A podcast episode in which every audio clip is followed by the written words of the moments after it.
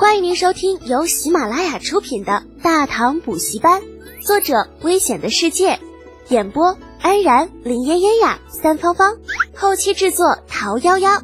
感谢订阅。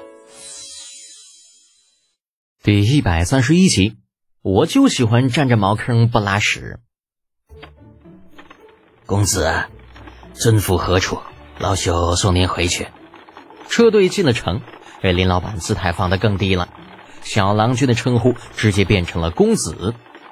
能够凭借一个信物，面都不露，把商队带进城的人物，绝对不可能是豪门子弟那么简单。要知道，公子这个称谓可不是谁都能够用的。春秋战国之时，那至少是诸侯国的儿子才能够被称之为公子。后来打一统了，标准低了一些。但那依旧是属于官僚贵族子弟的专属。这一说豪门世家，那放在宋朝之前，在自己家里用用还成；敢在外面用，光是被人笑话都能够让他们崩溃喽。所以林老板用公子来称呼李浩，也是一种试探啊，打算看看他到底有没有官方背景。而李浩也的确没有让他失望啊，仅仅只摆了一下手，并未否认这个称呼。罢了，在这儿把我放下就成。接下来就不劳烦先生了。林老板有些失望啊，少年的身份确定了，结果人家却并不想与他把关系拉得太近，无奈之下只能点点头。呃，是，恭送公子。李浩失笑摇头，下车之后拍了拍林老板的肩膀。后日便是除夕，明天还有一天的时间，上午的时候到朱雀门等我，带你去兵部。把契约签了，林老板却连连摆手：“呃，不，呃，不用，老朽信得过公子，就这么定了。”李浩不容林老板拒绝，叫上铁柱，对后面刚从马车上下来的程楚墨打了个招呼，便匆匆离开，没给老林再说下去的机会。离家十多天，还不知道老头子跟老娘急成什么样呢。这次回家，只怕少不得要被揍一顿。一路想，一路走。不多时，家门在望，啊，远远的便看到一个人影倚在大门口向这边张望。还没等李浩看清楚呢，那人就已经踉踉跄跄的跑了过来。少爷，少爷，您终于回来了！快，快让老朽看看有没有受伤，有没有？老陈这段时间呢，只要一有空就守在大门口等待着自家少爷。乍一见，激动的老泪纵横啊！检查了半天，见他无事，这才松了一口气，语重心长道：“少爷呀，您以后啊，千万不能这么冲动了。这些个倭人，那个个都是亡命徒，若是伤了您，那可如何是好啊？”李浩有些不好意思的摸着鼻子：“老陈，我这不好好的吗？再说了，我也不是一个人去追，那不还带着三十多个人吗？”老陈倒也没有再说什么。抹了抹眼角，拉着李浩直往家走，口中喃喃：“少爷啊，快进家吧，夫人已经快要急死了。”提到老娘，李浩心里一急，脚步有些迟疑，磨磨蹭蹭的进了家。刚一进门，就看到自家老娘正泪眼婆娑的站在前厅。李浩重新的上前认错：“娘，孩儿回来了。”洪福二话不说，直接冲到儿子面前，那指头雨点般的就戳在李浩头上。你，你这小混蛋还知道回家？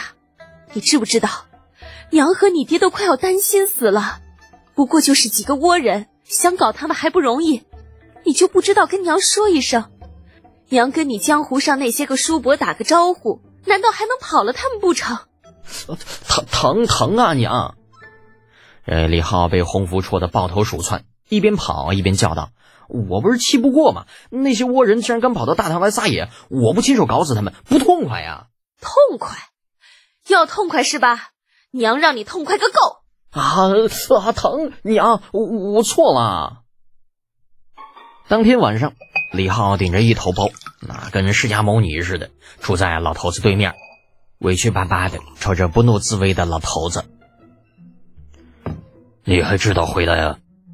李浩嘴角抽了抽，呃，爹，这句儿我娘已经说过了。闭嘴！李靖一声大喝，指着李浩道：“你还有脸开口？你知道不知道？呃，知道爹。可可我当时真的是被气坏了，所以就没想那么多。那后来追出去之后，我也后悔啊。可转念一想，那咱咱咱男子汉大丈夫，这做事总不能虎头蛇尾，索性就一直追下去了。李靖做了两个深呼吸，平复了一下心情，忽然问道：“嗯，过段时间，新贵子弟大比，你打算怎么着啊？要不要参加？”“嗯，要啊。嗯，虽然那六品的官职我要了也没啥用，可是只要不给别人就行。我这人您还不知道吗？就喜欢那种占着茅坑不拉屎的感觉。”啊，李靖一脸懵。